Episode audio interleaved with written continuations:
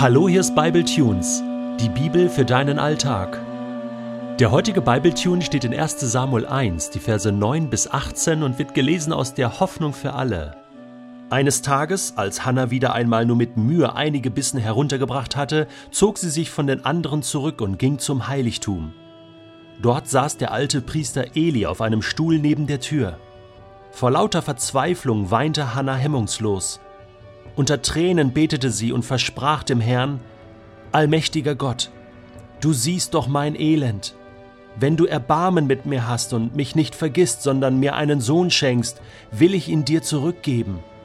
Sein ganzes Leben soll dann dir, Herr, gehören. Als Zeichen dafür werde ich ihm nie die Haare schneiden. Hannah betete sehr lange. Das fiel Eli auf und er beobachtete sie. Ihre Lippen bewegten sich, die Worte aber waren nicht zu hören, weil Hannah leise betete. Eli hielt sie für betrunken und fuhr sie an. Wie lange willst du eigentlich noch betrunken hier herumlungern? Geh und schlaf erst einmal deinen Rausch aus.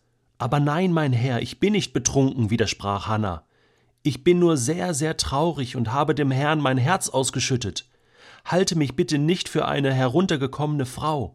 Wirklich, ich habe nur aus lauter Verzweiflung so lange gebetet. Da antwortete Eli, Geh getröstet und in Frieden nach Hause. Der Gott Israels wird dir geben, worum du gebeten hast. Hannah verabschiedete sich und sagte, Behalte mich in guter Erinnerung. Erleichtert ging sie zu den anderen zurück. Sie konnte wieder essen, und man sah ihr an, wie glücklich sie war. Also eins muss ich sagen, diese Hannah, diese Frau gefällt mir. Die ist klasse. Die hat einen ganz starken Charakter. Ich meine, wir haben ja leider in der Bibel keine Fotos. Ich hätte gerne mal von einigen Menschen Fotos gesehen. Zum Beispiel von, ja, Abraham hätte ich mal gerne gewusst, wie der ausgesehen hat. Oder Eva. Das wäre doch klasse, oder? Wenn wir ein Foto von Eva hätten. Das muss eine Bombenfrau gewesen sein. Übrigens Adam auch. Ich meine, zwei äh, sozusagen Prototypen, erst erschaffene Menschen, die waren ja perfekt.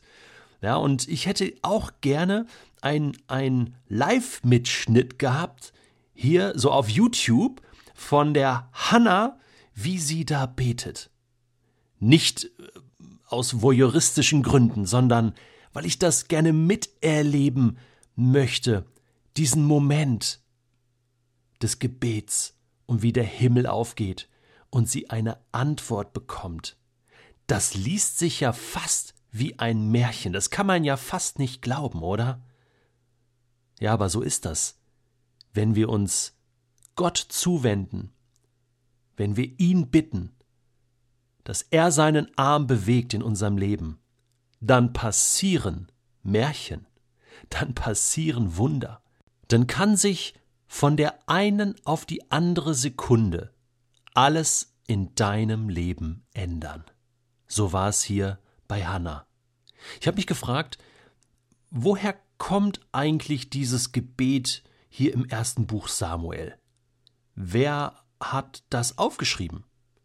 Ich bin davon überzeugt, mit vielen anderen, dass Samuel selbst dieses Buch geschrieben hat und dass er natürlich diese ganze Vorgeschichte und auch äh, dieses verzweifelte Gebet seiner Mutter im Heiligtum, dass er das direkt von ihr hat. Klar, und er hat es dann aufgeschrieben. Muss ja so gewesen sein. Ich möchte jetzt mit dir mal so schrittweise durch diesen Gebetsprozess der Hanna hindurchgehen und ich denke, da können wir einiges mitnehmen und lernen. Das heißt hier, eines Tages, als Hanna wieder einmal nur mit Mühe einige Bissen heruntergebracht hatte, zog sie sich zurück, ging ins Heiligtum. Irgendwann ist im Leben mal der Punkt gekommen, wo man sagt, so jetzt ist Schluss. Ich kann einfach nicht mehr. Aber anstatt dann im Selbstmitleid zu versinken oder zu verzweifeln, gibt es eine Möglichkeit, eine bessere Möglichkeit, nämlich mit seinem Frust, mit seiner Trauer, mit seiner Verzweiflung zu Gott zu kommen. Asaf schreibt das schon im Psalm 73. Er hat sich da tierisch aufgeregt über die Gottlosen, ja, Menschen, die ohne Gott leben und es geht denen besser als mir, ja, sagt Asaf. Und, und dann hat er so das Leben angeschaut, war total frustriert und sagt, ich habe nur Probleme, die ich vielleicht ohne Gott gar nicht hätte und ich, ich muss mich da immer nach den Geboten richten und wie, wie schwer ist doch dieses Leben. Und dann gibt es in diesem Psalm einen Moment, wo es heißt, bis ich ging in das Heiligtum Gottes. Und plötzlich hat sich die Perspektive total verändert. Jesus sagt im Neuen Testament, wenn du mit deinem Vater im Himmel redest, dann geh in dein kleines Zimmer, schließ die Tür und sei ganz allein mit deinem Vater im Himmel und dein Vater im Himmel wird da sein und dir zuhören. Da, wo du bist, in deinem Zimmer, wo ist denn dein Heiligtum? habe ich mich jetzt gefragt. Hast du so ein Heiligtum? Hast du so eine Ecke, ein Zimmer, wo du Kontakt mit Gott aufnehmen kannst, wo du hingehen kannst und weißt, da kann ich beten, da kann ich weinen, da kann ich lachen, da kann ich Gott loben, da kann ich einfach mit Gott alleine sein? Hannah hat diesen Ort gesucht und gefunden. Und dort begegnet sie Gott. Dort erlebt sie Gewaltiges. Der alte Priester ist auch da. Und sie betet laut und weint hemmungslos, lässt alles raus. Ich glaube, hier ist ja gar nicht alles aufgeschrieben, was sie gebetet hat. Und es heißt, sie hat lange gebetet. Das war vielleicht eine halbe Stunde, eine ganze Stunde, vielleicht noch länger. Und erstmal geheult, vielleicht auch ihre, ihre Fragen, ihre Verzweiflung, ihre Klagen erstmal rausgelassen, wie so ein Ventil, was sich öffnet und dann sprudelt alles raus. Und das ist nicht nur Gutes. Aber weißt du, Gott hält das aus. Gott hält das aus. Später sagt, sagt sie, du siehst doch mein Elend. Da steckt auch so ein bisschen drin, Mensch, äh, tu doch mal was. Kannst du nicht eingreifen, aber sie ist dabei sehr demütig. Sie beugt sich wirklich unter die gewaltige Hand Gottes. Sie lässt alles raus. Und unter Tränen, und das ist dann manchmal so, wenn das Ventil da mal offen ist, unter Tränen und dann so im Gebet, wird plötzlich alles klar. Und da kann man sich dann Gott zuwenden und sagen, allmächtiger Gott, bitte vergiss mich nicht. Und man kann Gott auch ein Versprechen geben, und das macht sie hier. Wenn du mir einen Sohn schenkst, will ich ihn dir zurückgeben. Sein ganzes Leben soll dir gehören. Das heißt, sie verspricht Gott hier, wenn du mir ein Kind gibst, soll es dein Kind sein. Ich möchte ihn dir zur Verfügung stellen. Du darfst mit dem Leben meines Kindes machen, was du willst. Und als Zeichen dafür werde ich ihm nie die Haare schneiden. Das ist so ähm, die Erfüllung eines Gelübdes. Ja, bei den Naziräern äh, war das so, so wie äh, Simson zum Beispiel. Der äh, hatte das ja auch mit den Haaren, die nicht geschnitten wurden. Und daher hatte seine Kraft. Aber das war ein Zeichen eines Naziräers, der Gott geweiht war, dass er kein Wein trinken durfte und dass die Haare nicht geschnitten wurden. Hannah betete sehr lang. Und jetzt passiert etwas Lustiges. Dem Eli, diesem alten Priester, dem fällt das auf. Und vielleicht hat er auch keine Brille gehabt, ja, und hat das irgendwie nur von weitem gesehen und dachte, Mensch, äh, die brabbelt da vor sich hin, äh, die Lippen bewegen sich und jetzt hielt er sie für betrunken. Hat mich so erinnert an die Apostelgeschichte, wo es ja auch heißt, ähm, dass das Volk die Jünger für betrunken hielten, weil sie da in fremden Sprachen beteten.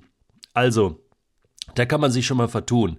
Ähm, und es ist ja auch nicht normal, dass da eine Frau so lange äh, dort liegt und betet und der dachte, ey, die, die kann nicht mehr, ja, die ist stockbesoffen und kommt alleine nicht mehr hoch. Ne? Und jetzt geht er dahin und sagt, hey, jetzt, was willst du hier? Jetzt schlaf erstmal deinen Rausch aus. Und äh, die arme Hanna, ja, die arme Hanna, jetzt, jetzt völlig auf dem linken Fuß erwischt, sagt sie, nein, nein, ich bin doch nicht betrunken. Ich habe gebetet, ich habe Gott mein Herz ausgeschüttet. Halte mich nicht für eine heruntergekommene Frau. Also ich finde wirklich, wie sie reagiert und ihr Herz, das ist so klar, so rein, so schön. Und plötzlich merkt der Eli das und denkt, Hilfe, was habe ich dieser Frau angetan? Endlich habe ich hier mal jemanden, der in das Heiligtum kommt und lange mit unserem Gott redet und betet. Übrigens, mal an dieser Stelle, das finden wir hier mitten im Alten Testament. Diese eins zu eins Gebetspraxis. Ist das nicht der Hammer? Und was dann passiert ist, Eli segnet sie und sagt, geh nach Hause. Gott hat dein Gebet erhört. Und dann hat die Hannah die Kraft, zurückzugehen in ihre Patchwork-Familie, zurück zu Penina, zurück in diese unglückliche Situation. Aber sie konnte wieder essen und war innerlich total glücklich. Ist das ein Märchen? Nein, das passiert, wenn wir Gott begegnen und ihm unser Herz ausschütten und ihn machen lassen.